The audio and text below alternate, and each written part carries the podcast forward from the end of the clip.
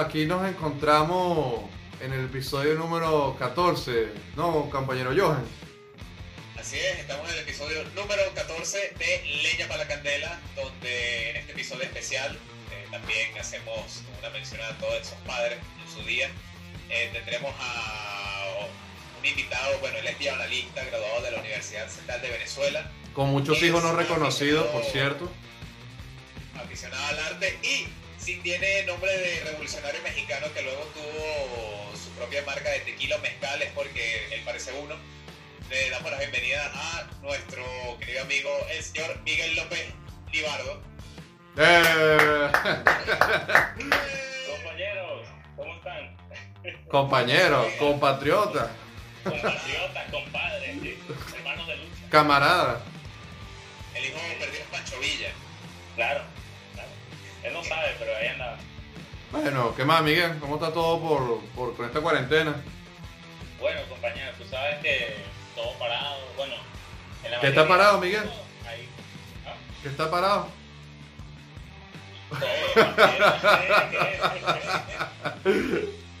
no, mira, fíjate que a pesar de que en todos lados, en España, que lo he escuchado más que se paraba bastante y... Ah, se para mucho. Sí, bueno, tú sabes, el comercio, los negocios. Eh, aquí, mira, después cuando dijeron que la cuarentena ya se podía, ya se, se podía normalizar, eh, aquí no ocurrió nada. Los principales negocios, imagínate, hace como que cuatro semanas ya los bares y, lugares donde, se, donde hay un montón de personas trabajan al normal. Y bueno, para las personas que bueno, no conozcan a Miguel, y, eh, les mostraremos un poco más de, él eh, en nuestra primera sección, que es la yesca, que Osvaldo siempre representa con su famoso aplauso, o que sea que haga... tratando de tronar los dedos, bueno, quizás los efectos especiales. Y bueno...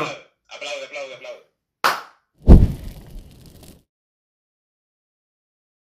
Miguel, ya que estás aquí en el programa, no todas las personas saben quién eres, así que si nos puedes contar quién eres, qué haces, qué, qué es de tu vida. ¿Quién es, quién es Miguel López sí, ¿Quién es? ¿Cómo se define bueno. sí mismo? Bueno, yo soy egresado de la Universidad Central de Venezuela, de la promoción, la del 2018, no, 2019. Eh, yo trabajé un tiempo en el Instituto de Medicina Tropical y sigo trabajando. Hago una, una investigación activa sobre el Trypanosoma cruzi, que es un parásito que está en Latinoamérica y en diferentes países, pero en Venezuela principalmente. Y hacemos diferenciación, diferenciamos los diferentes genotipos que hay. Son seis genotipos y bueno, ahí más o menos. Aparte de eso, este, personalmente hago un poco de arte, como dijo mi querido compañero Johan, pero para mí es normal algunos les gusta bastante, pero eso siempre es perspectiva, como saben. Y aparte de eso, ahora, bueno, por cuestión del coronavirus, eh, quedé aquí en el estado de Texas, donde está mi familia, y no he podido regresar por, bueno, por el coronavirus. Bueno, pero creo que es una, estás como en un estado de, sé, estás en, te quedaste en Estados Unidos por coronavirus, pero creo que no, malo no es. no, no, mira, el, para estar, estar en cualquier país, tú puedes decir, bueno, puedes estar o encerrado en Venezuela, encerrado en Haití, o puedes estar en Estados Unidos. Entonces, bueno, aquí tienes la, la salud, tienes, o sea, puedes acceder a cualquier tipo de cosa. O sea, no, no es una mala situación, en realidad es, es muy bueno. Sí, y bueno, quería saber... Perdón, Osvaldo, adelante. ¿Puedo hablar? ¿Puedo hablar o no? O sea. Bueno, sí. No, claro. no, si Miguel da permiso. Claro, si Miguel nos permite. Eh, bueno, Miguel, este, justo eso que estabas hablando, te encuentras en Texas entonces porque estás visitando a tu familia allá, supongo, ¿no? Sí. Ok, y bueno, eh, bueno, ¿cómo, cómo, se me fue la pregunta, Miguel. Este, bueno, cocinando sobre tu carrera. Tú eres bioanalista, ¿no? Sí. ¿Tú no puedes explicar un poco en qué consiste la carrera del bioanalista, solo para aquellos que, que no tengan claro cuál es la función de un bioanalista, por lo menos en, el ámbito de la medicina, cómo trabaja cerca con los médicos, los enfermeros? ¿Cuál es, tu, cuál es el rol que desempeñan los bioanalistas en, en, el área de la salud? O en la área claro. científica también. Sí. Eh, lo que pasa con el bioanálisis es que fue, o sea, el nombre bioanálisis, bioanálisis nace en Venezuela y también en Colombia, pero fue porque fue creada en, en Venezuela. En otros países tiene otro nombre como que bacteriólogo, bioquímico. Eh, ah, se celebra en diferentes lugares porque tienes diferentes formas de trabajarlo. Hasta en Venezuela tiene como diferentes ramas. puedes, si, si te gradúas en Zulia, eh, tienes la parte de la, del petróleo, trabajas con esas partes. Si te gradúas en, en, en, Mérida, en Mérida va la parte de la farmacia, porque la escuela que la, que la fundó o que la trabajaba era la de farmacia. Pero principalmente em, lo que trabaja es eh, la parte de diagnóstico, de laboratorio, todo lo que y son... Perdona. ¿Sí? Eh, en todo caso, ya que mencionaste lo de Zulia, la de Mérida, en, las, en Caracas, que es de la Universidad Central, que, tiene alguna especialidad como tal, o ellos sí son como lo, los que se, sí se enfocan en bioanálisis, bioanálisis y ya. No, sí, no sí, tienen sí, la por parte eso. de farmacia ni tienen la parte de petróleo ni nada. Iría, no, no, iría, puedes aplicar para esas partes, porque como te digo, ya es bioanálisis de por sí. Yo me puedo ir a Zulia y trabajar de, de- de lo que me, lo que el trabajo que, que implique, Claro. pero la parte como tal es la medicina, de diagnóstico. O sea, haces un diagnóstico a través de, de fluidos, este, sea la sangre, de orina, de lo que tú quieras, este, am, de análisis de, de compuestos bioquímicos, puede ser también la detección de microorganismos, virus, bacterias, parásitos, y la parte de investigación, que es muy importante también porque prácticamente en Venezuela hay varias partes donde trabajan con eso. Y yo personalmente también trabajo con la parte de la investigación. ¿Cuál es el área que te gustaría desempeñar? El área de investigación en los laboratorios y relacionado a la clínica, los exámenes médicos, ese tipo de cuestiones, lo que Sí. llama la atención. Sí, eh, todo está correlacionado. Como, Ok. como te digo, este, la parte de la investigación es como que tú te enfocas más en los resultados y haces un estudio en la población o te vas a, eh, por decirte, en el caso de lo que yo estoy haciendo con, con el Trypanosoma cruzi, que son los chipos. O sea, las, perso- las personas de Venezuela conocen el chipo, siempre hay una foto en alguna iglesia, una escuela del chipo, y dice, mira, si lo ves, tal cosa, no lo mates. Eh, es algo común allá, pero lo que hacen es como que te enfocas más y trabajas más puntos que las personas quieren averiguar o algún punto de que tú quieres averiguar para, eh, no sé, conseguir una cura o un tratamiento, un tratamiento más efectivo, ¿sabes? Pero a nivel, contestando la pregunta de Johan que me dijo sobre cómo se, o me la hiciste tú, que era sobre cómo es el trabajo con los doctores, las enfermeras, es como, todo es un reloj, o sea, todos son necesarios. Entonces, la información que yo le doy al doctor, el doctor la revisa con, con lo que tiene el paciente y él le da la información a las enfermeras, las enfermeras trabajan al paciente cuando él no esté, pues, prácticamente todo es un mecanismo, o sea, todos son necesarios para funcionar. Entiendo. Y ahora yendo un poco, quizás un poco más atrás, ya que mencionaste cómo te desempeñaste en tu carrera, creo que muchos, para poner al- al- a la audiencia en perspectiva, eh, no creo que estudiar bioanálisis fue una sorpresa para muchos porque siempre te Mm. dimos o de biología, a pesar que puede estar relacionado con el bioanálisis, te dimos con biología o algo más relacionado al arte, o ya sea dibujo, porque te- por como los que te conocemos. ¿Cómo fue esa decisión de que tú estudiaras bioanálisis? Es decir, que tú viste esto, viste la carrera, te llamó la atención y tú tomaste la decisión, o fue, no sé, algo fortuito, no sé qué nos puedas contar sobre esa, ese momento que decidiste tu carrera. Bueno, fue muy curioso porque yo en realidad quería estudiar biología marina. El, un- el esposo de una dentista, imagínate por dónde iba el cuento, eh, él trabajaba con tortugas, pero él era bioanalista. Entonces me, me contaban que él le tomaba las muestras a las tortugas, iba una vez al año a hacer todo eso en todas las islas del país y en Venezuela. Y yo justamente me pareció muy interesante. Yo decía, bueno, eh, algo que puede servirme para, para hacer eso es ser biólogo marino. Y en Margarita, justamente la universidad daba esa carrera. O sea, era como una extensión de la, de la, de la biología. Eh, intentando, intentando, no, no lograba entrar a, a esa universidad porque tenía un sistema muy curioso que tú ponías un, tu, como que tus datos en una lista y puede ser que quedaba, o sea, era, era una ruleta. Eh, y el año siguiente a ese, que presenté para esa, para esa universidad, yo dije, mira, el señor era bioanalista, voy a ver. Y presenté en la central, que, uff, yo de todas las, las pruebas que presenté de las universidades de, de Venezuela, te puedo decir que que la de la central de medicina y cansadísimo. Yo dije, aquí no fue, aquí me acuerdo, metí bioanálisis, este, radiología y enfermería, porque eran carreras buenas. Eh, y a la final, cuando recibí, mira, resultó que fue bioanálisis, pero de verdad que estuve muy agradecido porque es una carrera increíble. Todo, cualquier persona que la haya visto te va a decir que es bellísima, porque ves de todo, te enseñan de todo, eh, y bueno, aprendes cómo funciona en realidad cualquier cosa. Hasta, mira, hasta, eh, ¿cómo se llama? Este, física nuclear. O sea, en una pequeña parte de física nuclear que en realidad nos sirve para saber un poco sobre lo que trabajamos, pero no lo vamos a usar en la vida. O sea, como decirte, bueno, no, eh, me van a llevar a Chernobyl, algo así.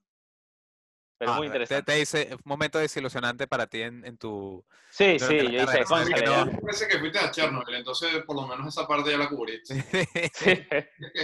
bueno, este, me parece que ya con esto concluimos la, la primera sección, Johan, ¿o tienes alguna otra pregunta? No, eh, bueno, eso será más relacionado cómo ha sido la vida de, Miguel durante Estados Unidos y la pandemia, así que si puedes hacer la marca para la, siguiente sección, que es el fuego, vamos o Miguel, podemos hacer que Miguel la haga, bueno, Miguel, Miguel. para que corte la sección. Aplaude, en serio, aplaude, aplaude, aplaude. Eso, eso. Bien. El mono baila, bien. Bueno, aquí, eh, Miguel, aquí que es el fuego, eh, bueno, profundizamos en ciertos temas. En tu caso, yo quería saber que, cómo has vivido los últimos meses en este estancamiento, por suerte, en Estados Unidos. Eh, o sea, cómo ha sido de tu vida y cómo lo has vivido, porque también por las protestas que han pasado últimamente por, los, por el caso de Black Lives Matter y, y todas las, las revueltas que han habido últimamente allá. Sí, eh, mira, afortunadamente, como te dije, yo quedé aquí con mi familia, eh, que me ha ayudado bastante en todos estos tiempos, este, también a través de, mis hermanos y muchos negocios que nosotros tenemos en, Venezuela y en Colombia, hemos logrado por lo menos así como que mantenernos y ver qué podemos hacer ahora. Eh, afortunadamente el, país, como pues, aquí abundan una gran cantidad de venezolanos, tiene como que las maneras de que uno pueda eh, mantenerse sin, entrar en problemas, pero en realidad este, en lo que cabe el, país te permite como que mantenerte. Y como te digo, la, fortuna fue eso, porque imagínate que te agarrara una pandemia agarrando un vuelo a, no sé, a, Venezuela, y como son como 10 vuelos para llegar a Venezuela, quedas, no sé, en, el, Salvador o algo así. Que prácticamente yo cuando yo pasé por ese aeropuerto y cuando despega era como una selva y el aeropuerto. Entonces, como te dice, ¿qué vas a hacer ahí? ¿Cómo te vas a mantener? Pero mira, en, lo que cabe sí, y la otra cosa es que, como tú dices, las protestas por la parte de la violencia policial y, la vida afroamericana también importa. Eh, lo que pasa es que la fortuna de Texas es que es muy grande. O sea, aquí tú perdes la, ves el mapa y lo ves normal, pero la perspectiva cuando estás en el país es increíble. ¿sabes? Si aquí en Texas tú no tienes carro, prácticamente no puedes hacer nada. son en carro 30 minutos al lugar más cercano donde puedes hacer alguna cosa así relevante. Entonces imagínate a pie bajo un sol inclemente, que aquí llegan fácilmente a 120 Fahrenheit. No sé si son pocos grados, pero sí te puedo decir que se siente como bastante. Ok, bueno, entonces, bueno, estar allá por lo menos estás con tu familia, entonces estás ahí, bueno, haciendo tus cosas mientras tanto. Y bueno, ¿cuál es tu, tu opinión sobre, o bueno, no tu opinión, tú has llegado a ver protestas en, en, la zona, en la ciudad de Texas que tú te encuentras sobre el, esto del caso de George Floyd, ¿Han habido revueltas o no, o no ha pasado en, en, esta área donde tú estás? Mira, eh, sí y no, porque yo estoy en Katy, ¿sabes? Como tal es Houston. ¿sabes? Tú dices ah, Houston. cerca de Houston, ¿no? Sí, sí, es, como te digo, 30 minutos, 30 minutos. Ah, cerca. Sí, sí, son es cerca, pero el, el, lugar como tal donde ocurren las protestas es como que el downtown, que sigue siendo Houston, pero está mucho más lejos de, de, como que las zonas que tú puedes decir que son Houston. ¿Entiendes? es como que Katy es un cuadrado y está son las afuera. Sí, son las afueras. Entonces, sí ocurren. Mi hermana justamente hace dos días, creo que fue a Galveston, que es como que la zona costera de, de Houston. Y en esa parte, eh, antes se, se congregaban mucho lo que eran los estudiantes de las universidades por alguna protesta o por algo. Y empezaron a hacerlo otra vez y justamente ella como que iba saliendo de la playa y estaba como que una manifestación que no era manifestación porque estaban era como que celebrando, pero era por eso, era porque lo hacían antes y, estaba la, la, comunidad afroamericana y todas las personas que apoyaban esa protesta ahí en la, en la playa. Pero como tal, ¿sabes? Si tú no vas a un lugar exactamente donde hay una protesta, no, no vas a interactuar con eso, ¿sabes? Como si yo no voy a downtown y yo sé que hay una protesta, prácticamente cierran las vías. Entonces tú... O sea, es una protesta muy localizada, es muy... muy sí. O sea, no se expande, sino que es una sola... Ok. Sí, sí, no es que vas a ir a un centro comercial y van a entrar un montón de personas gritando de que la vida afroamericana importa, que en realidad es más por la violencia policial, porque ese es el problema, ¿sabes? El, yo vi un video de una morena diciendo que justamente el, ella estaba porque está porque los policías matan gente por, por, por así por por no cuidar su, exacto, por violencia. Porque por violencia. Y él decía, no, no, yo no sé por qué matan afroamericanos, porque ella decía, mm, en los barrios mata, nosotros nos matamos más que, que los policías. Y, y, bueno, a mí me parece que la parte importante es esa, la, la de la violencia policial. Porque yo también estaba viendo, ¿quién era? Morgan Freeman. Eh, él decía justamente que el racismo y el problema del racismo es porque la gente le, le, da importancia a eso. Sí, sí, sí. Y bueno, Miguel, una pregunta, también siguiendo con, con lo de tu familia que está allá en, en, Houston, bueno, cerca de Houston. Ellos como son latinos, son latinos, no venezolanos igual que nosotros, ¿ellos han logrado observar actos de racismo al en su día a día o es algo que no se ve mucho? ¿O que ellos te han comentado algo? hay ataques hacia los latinos, los negros, sobre todo ellos que, que tienen esa, que conocen la ciudad. Ellos te han hablado de, tengas cuidado, Miguel, tú como eres venezolano, que te pueden matar, no sé, te han, te han hablado un poco sobre eso. Sí, mira, para que veas a nivel de venezolanos, de la xenofobia, créeme que eh, hay más empatía por los americanos americanos. Este, he hablado con un americano así random y me puede decir como que, así ah, es verdad que es así, bueno, sí que es difícil y tal. Y se nota que conoce de, la, del problema. Eh, a nivel de, de, racismo, te podría decir que sí he, escuchado y una vez presencié, como hace, no sé, 10 años, algo así, eh, lo presencié, pero no fue a nivel de, de, como que eres, eres latino o vi a alguien, a una persona blanca discriminando a una morena sino al revés, las personas morenas discriminando a las personas blancas. A mi hermana le ha pasado mucho, lamentablemente, si no es como que ella tiene, por, por parte de mi, de mi, de, mi, padre, tiene como que los ojos claros y ella tiene el pelo amarillo. Entonces, no sé, la toman como que gringa o algo así.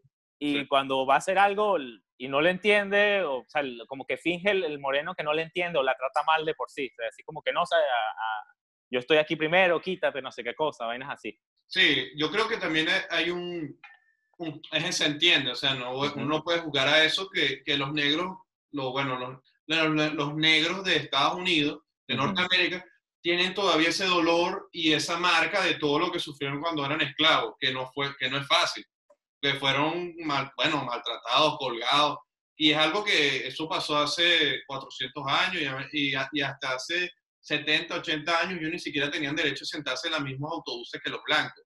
Yo creo que parte de, claro, eso es fácil diciéndolo yo, pero creo que es algo que, que, se tiene que ir haciendo, es como ir soltando ese odio hacia los blancos, porque la idea es que todos seamos una sola raza. O sea, no, que siempre vamos a ser razas diferentes, pero sí, todos, somos humanos.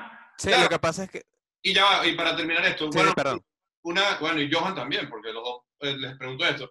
¿Cómo usted, ustedes ven cuando se dice cuando los negros en Estados Unidos dicen, no, yo soy afroamericano, porque tú no crees que ellos deben decir, yo soy americano, porque ellos son americanos, porque, los, porque los blancos dicen, yo soy americano, ellos no dicen, yo soy euroamericano, no, eres gringo y ya, o sea, eres... Sí, sí, nació en el mismo país. Genera una división, ¿cómo lo ven ustedes? O sea, esos son conceptos pequeños, pero creo que marcan un poco la separación que se quiere imponer hacia los negros y los blancos. Sí, sí. Pues, por mi parte, no sé, o sea, porque hay un, hay un tema, el, quien sea historiador me corrige, pero supuestamente el término afroamericano los, lo, lo dijo eh, Jesse Owens, el, el atleta olímpico, y en su momento fue como una, eh, em, como una, una forma de, de, establecer de que él ganó las Olimpiadas, él es, eh, es decir negro, yo soy afroamericano. ¿Qué pasa? Hay corrientes que tienen problemas con eso porque dicen que eso es victimización, en vez de decirse justamente, como dices tú, que dices americano. Lo que pasa es que no sé si, a lo mejor sí sería una solución que ellos se llaman americanos, pero al yo no sufrir el problema de piel, yo no yo no me lanzo a eso. Yo no me mojo porque no estoy, no sufro de ese problema. Sin embargo, si pudiera ser una solución, que, porque ¿cuál es el problema? Incluso Morgan Freeman creo que lo dijo también. Eh, a él no le gusta que le digan afroamericano, él es negro. O sea, cuando se refieren a su piel, porque yo soy negro y ya, o sea, no soy afroamericano porque justamente decía eso, yo no, yo no pienso que eso es victimizar, que yo soy afroamericano. Este, porque es verdad, todos somos americanos. Nosotros en su caso sí somos latinoamericanos, pero porque somos de otra latitud pero, pero sí pienso que a lo mejor puede ser una solución, a lo mejor no, pero es que es difícil yo dar una opinión de, de cómo pudiera resolverse eso, porque sí, mira, no tenemos ese problema. Por lo menos. Yo, yo lo personal, este, yo siempre he usado el término moreno, moreno, porque ese, para mí, este, negro es, no sé, el color de esta camisa, la tuya, eso es negro, o sea, un negro así y no hay persona en el mundo que sea negro, negro, o sea, así como que esté así en la oscuridad y no se ve, no, o sea, eh, no existe ese pigmento. yo digo moreno, mi hermano, mi hermano de, de, de, padre, compartimos sangre, Jonathan. Él, Jonathan, ajá, él justamente, él es, él es moreno. O sea, allá en Venezuela es un término que se usa mucho, se le dice negro, pero negro es de cariño. O sea, es como que es mi pariente, mi hermana lo usa mucho, le dice negro, no sé qué cosa, tráeme tal cosa, pero no es por discriminarlo, o sea, es como un término de cariño. Eh, y justamente yo creo que hablaste de esto el otro, uno de estos episodios y hablabas que, que no, es, no es algo racial, sino que o sea, en Venezuela no existe como tal un tema de racismo. Entonces yo simplemente... sí, sí. Yo lo uso más como moreno. Todos son morenos. Bueno, justamente eso que estás también tocando, Miguel, tú que tuviste la oportunidad de estudiar Central, que es una universidad donde, bueno, la mayoría de las universidades venezolanas son así, pero bueno, la Central es una universidad muy icónica de Venezuela, y bueno, de Caracas, obviamente, donde convergen personas de diferentes clases sociales, gente rica, clase media, gente muy pobre, bueno, ese era el concepto de la universidad, y gente, bueno, de, obviamente todos los colores, blancos, negros, chinitos, eh, indios. Tú cuando estudiaste en, tuviste durante tus años de estudio, ¿Cómo? Porque ahorita hay una corriente en Venezuela que la están creando, que yo estoy totalmente de, desacuerdo en que en Venezuela hay racismo, que es lo que yo pienso que es clasismo, no racismo. ¿Tú alguna vez sentiste que hubo racismo en los salones de clase o con la gente que tú llegaste a ver, o era algo más de clasismo, o no viste nada de eso? No, mira, este, yo que me, yo estoy orgulloso de haber visto diferentes clases sociales y, y haber estado en diferentes partes del país donde puedes ver personas con dinero, con personas que no tienen nada eh, te puedo decir de que, y más en la universidad, la inteligencia no es algo de color, ni de origen, ni nada. hay personas que pueden venir de la parte de Apure, de un pueblo chiquitico que nunca has escuchado, eh, y es la persona más brillante del mundo. Sea, yo conocía personas que, aunque no puedo decir que eran morenas, pero eran un poquito más oscuras, y vivían en, en, zonas pobres de Venezuela, en Venezuela, en Caracas, en, barrios. Eh, y eran súper inteligentes, más inteligentes que el promedio y, y eso no lo, los distinguía. Los profesores no los distinguían por eso, yo simplemente decía, eh, este es brillante y este es promedio. Sí, no le importaba una, de dónde pudieran ser. O sea, y eso se ha visto. Este es, de la, este de la cota 905, este no. Sí, sí, eso, no tiene nada que ver. Que los salones la, la, gente compite de base de sus actitudes, no porque, bueno, yo vengo de acá o yo vengo de acá, tú mereces, por lo menos eres pobre, mereces más atención, no. O tú eres rico, eh, mereces que yo te baje por eso. No, todos son iguales. Ahí todos son iguales en ese momento. Claro, no, no hay distinción. O sea, eso, esos son genes que se, o sea, si no por decirte las personas que una familia inteligente te sale un niño inteligente, sino que cuando juega una parte donde tú puedes aprender más o ser más inteligente, porque hay genios, o sea, el genio no simplemente es de inteligencia, también puede ser de la música, matemático. Eh, entonces no te puedes clasificar a alguien simplemente por el color, la raza o, la religión. Imagínate este Einstein, él era judío y súper inteligente. Entonces no, tenía nada que ver. Sí, No sí, no tiene nada que ver, pero es como que- para dar un ejemplo que hay muchas cosas que tiene, porque ahora no me llega a la cabeza una persona afroamericana que sea así muy, muy, muy inteligente, pero hay muchas. Claro que sí. Bueno, eh, Neil deGrasse Tyson. exacto, Ahí está. Y bueno, hay muchos que uno capaz ni conoce, pero claro, obviamente. No, no, claro, claro. Y bueno, entonces tú, Miguel, dices que para ti, en tu experiencia en Venezuela, tú no conociste nunca y viste racismo. No, Ah, no. eh, Lo mismo que yo. No, no, eh, eh, estamos igual. Lo que vimos son cosas de, por lo menos yo de mi experiencia, fueron cosas de, de clase. Pero Problemas Ujú. de clase ya. sí, sí. Bueno, yo. Y bueno. Yo, yo hasta ahora no tengo ninguna otra pregunta. Ya todo lo dejamos para la sección final que es la yesca. No sé si tú tienes alguna otra, Osvaldo, o algo más que tú quieras acotar, Miguel, para esta sección de- no. de- del programa. Sí, No, bueno, me parece que está bien. No, bueno, una última, Miguel, esto ya es relacionado, bueno, a ti que te gusta, yo desde siempre, desde el colegio, bueno, obviamente los que vean esto, Miguel y yo nos conocemos desde que estamos en sexto grado, Sí, toda la vida. Y bueno, a Miguel siempre le ha gustado dibujar, colorear, eh, bueno, demostrar su arte. Eh, ¿Tú nunca has pensado tomártelo como un poco más, no, no sé si serio, sino como expandirlo un poco más, que si hacer cuadros, o nada más te gusta hacerlo como lo haces en este momento para simplemente, no sé, relajarte? Mira, este, yo siempre lo he tomado y siempre me preguntan eso. Hasta me dijeron, ¿por qué nunca es- estudiaste diseño gráfico y eso? Yo lo tomaba porque para mí era como una, una escapatoria de estrés. ¿sabes? Si cuando necesitaba hacer algo o algo me gustaba, lo, lo, lo pintaba. Este, entonces yo le decía, si, si me tienen que pagar por hacerlo, ya no es como un hobby, ¿sabes? Como que si yo empiezo a pintar porque alguien quiere que pinte una casa y yo no tengo ganas de pintar una casa, no va a ser con las mismas ganas. O sea, la mayoría de los dibujos que yo hacía, lo hacía por, por, no sé, veía un ojo, veía una montaña y decía, se ve increíble, la quiero pintar. O sea, veía los matices de color y decía, quiero plasmar eso en algo para verlo siempre. Entonces, es decir, lo... que tú...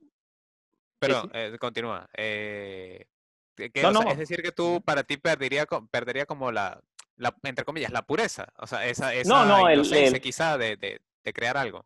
es más el propósito. Es por decirte como que tú seas un músico, y, pero no músico profesional, sino como que te gusta componer canciones en tu casa, por diversión, tocar la guitarra. Y te digan, en vez de, de componer en tu casa cuando tú quieras, este, todos los días tienes que ir a tal lado y tocar estas dos canciones. Y es lo que vas a hacer siempre. Entonces, tal vez, no sé, que te reconocen porque eres bueno pintando, no sé, eh, paisajes. Entonces, pero te gusta pintar muchas cosas. Entonces, luego te dicen, ahora lo que tienes que pintar son paisajes porque a la gente le gustan los paisajes lo, como, como tal.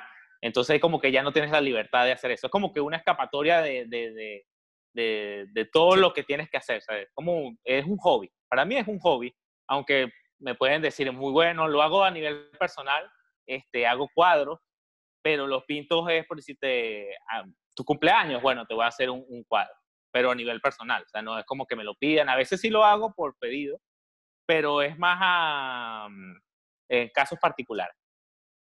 ¿Y cuál fue la, la obra que tú hayas así hecho que tú dices, esto es, no sé si lo mejor que he preparado, que, que he dibujado, pero que tú estés como muy orgulloso de que, que hayas hecho? Que la mejor obra que, que he pintado. Mm, Mira, yo creo que es algo muy común en las personas que pintan, o en mi caso, no sé, estoy hablando por mí. Eh, como que luego de que yo termino de pintar algo que me digo, bueno, esto va a quedar increíble, cuando lo termino yo digo, no está tan bueno, así como que no, tengo que hacer algo mejor. Eh, pero mm, últimamente eh, estaba incursionando en el, en el óleo, las pinturas al óleo que nunca había hecho ninguna pintura al óleo, entonces justamente tenía, ¿qué era? Eh, iban a ser la, la hija de mi sobrina. Y yo le dije, bueno, antes de regalarle cualquier cosa de acá que puedes comprar en una tienda, le voy a hacer un dibujo. Y le hice una óleo y me parece que de, de todo lo que he pintado, esa es la que más me gusta ahora. Qué bueno. Oh, qué chévere. Bueno, entonces ya con esto concluimos esta sección y bueno, pasamos ya a la tercera sección que Johan va a hacer su respectiva transición para... Ahora estamos en la Yesca, Miguel. Esta es la, la última parte del programa donde te haré un cuestionario que son preguntas de asociación libre y tú me vas a responder lo primero que se te ocurra. ¿Está bien? Sí, sí. Relacionado a lo que él te diga. No, sí. Exacto. Eh, Miguel, un plato de comida. Pasta. ¿Con, con, ¿Hasta con qué? Eh, no sé, marinera. Ok. Ve. Palabra favorita. Em, palabra favorita. Em, no sé, capitalismo. Bien, no, bien, bien. Me gusta, me gusta. Palabra que odies. Socialismo. Sí, sí. Yo Mira, yo, yo me puse a pensar, yo, el, el socialismo, ¿sabes qué? La- las alpacas, las llamas, ellos cuando se enojan, escupen. Ajá. Entonces digo que verbalmente una palabra que, que sea escupir es eso. O sea, tú estás volteado y alguien te dice socialista, tú te volteas así como que, ¿qué te pasa, bicho? Es verdad, es verdad. Sí, sí. Basura. Ajá. Continúo. Miguel, eh, tu grosería favorita. Eh, la madre que te parió. No, no, es bien, bien delicado. No, no, No, no, pero- porque el otro día estaba viendo uno de ustedes y dijeron marico porque marico aplica para mucho, pero marico, eh, en coño, Venezuela no es como un insulto como tal. ¿sabes? Sí. Es como que una forma de, de llamar a alguien, así como que, épale, marico. Sí, para, para las personas que no sean venezolanas y están viendo este video, para nosotros marico es una muletilla. Sí, Entonces, sí. Tú no puedes tiene estar, ninguna ofensa contra personas de que tú homosexuales puedes estar nada, en el Polo Norte. lo, lo usamos. Sí, disculpa. Eh, tú puedes estar en el Polo Norte caminando así y alguien te dice, épale, marico, y tú vas a saber que es un venezolano que está llamando. Te vas a voltar, Es épale, pana. Ajá. Es verdad. Eh, un sonido que odies, Miguel. Em, eh, el sonido que haces cuando masticas con la boca abierta. Ah, Ajá, eso. No, o los videos esos cuando tú ves que alguien está cerca de un micrófono y lame cerca del micrófono. ¿Qué haces? ah, un Ah. ASMR. Agradable. Sí. Yo no, lanzo el teléfono contra el piso yo que esta gente sí es asquerosa. verdad. Miguel, un vicio. Un vicio, el alcohol. Un super, si pudieras tener un, un superpoder, ¿cuál sería? Mm, estaría entre volar ¿Ok? y transportarse. Pero prácticamente ahí va, de las dos. Sí. Porque el rollo Eh, es que si vas volando y te estrellas contra un edificio, te mataste. En cambio, si te, te transportas, ¿saben? Bueno, pero si te teletransportas a un lugar que no es, también te pueden joder. bueno, sí, depende, depende. A menos que sea así, no sé. ¿Tienes un estúpido? Sí, pues, pero. Mira, un personaje de la historia que te gustaría conocer. mm, de la historia. Eh, conchale. Vivo o muerto. Sí, No, no, sí, sí. Conchale, es que hay bastante. Este, de la historia. De la historia. Bueno, de la historia, o sea, pero cualquier, o sea, no tiene que ser eh, una figura famosa, sino a lo mejor un actor, un pintor, un Alguien que te gustaría conocer que tú, wow, me encantaría. Famoso. Ah, Da Vinci. Ok. Bien. Sí, sí. Ve, Miguel, un libro, una película y una canción. Un libro, una película. Un libro, El Quinto Jinete. Eh, el autor no me acuerdo cuál es, pero muy bueno. Es sobre como terrorismo. Eh, una película. eh, una película. Para ver, este. También puede ser una serie. Mira, una película buena. Eh, B de Venganza. Bueno, Ok. bueno, bueno. Muy buena película. ¿Y una canción? Y una canción, este. Calico- Californication. Li- Red Hot Chili Peppers. Chili Peppers. Muy bien. Sí, sí. Eso, eso siempre pega en todos lados. Sí. Miguel, si hablando de una Venezuela utópica donde todo funciona bien, buenos partidos políticos y demás, ¿qué le pudieras aportar a Venezuela? Mira, aportar, este, bueno, lo, lo bueno de, de lo que yo estudié es que uno ayuda mucho a, a nivel de la salud. Eh, De algunas maneras, sea con, con sin, sin insumos o, o de alguna manera que sea, la metodología antigua que se usaba antes de que existiera la tecnología actual, este, uno puede seguir, se- puede seguir como que dando resultados. Entonces, yo podría aportar, este, en el caso de que estuviera en Venezuela, trabajar eh, para, para que o sea, hay una necesidad en el país de, de personas que necesiten trabajar con la salud. Y la otra que podría aportar, si, si no es necesariamente en el país, sea, bueno, seguir este, investigando sobre los problemas de salud, o sea, investigando a nivel científico y, y bueno, dando un, ejemplo de que en Venezuela hay buenas personas. Porque si no es que, si seas una persona que no, no sirve para nada y si es venezolano y es como que has fichado venezolano, si, si actúas bien, las personas van a tener una buena idea del, del, del país. ¿eh? Okay. Muy bien, muy bien. Y bueno, Miguel, ya, ya que ya estamos casi terminando el programa, unas palabras para despedirte, para concluir el programa. Bueno, chamo, este, seguir adelante y de verdad felicitarlos a ustedes porque muy bueno el programa, ¿verdad?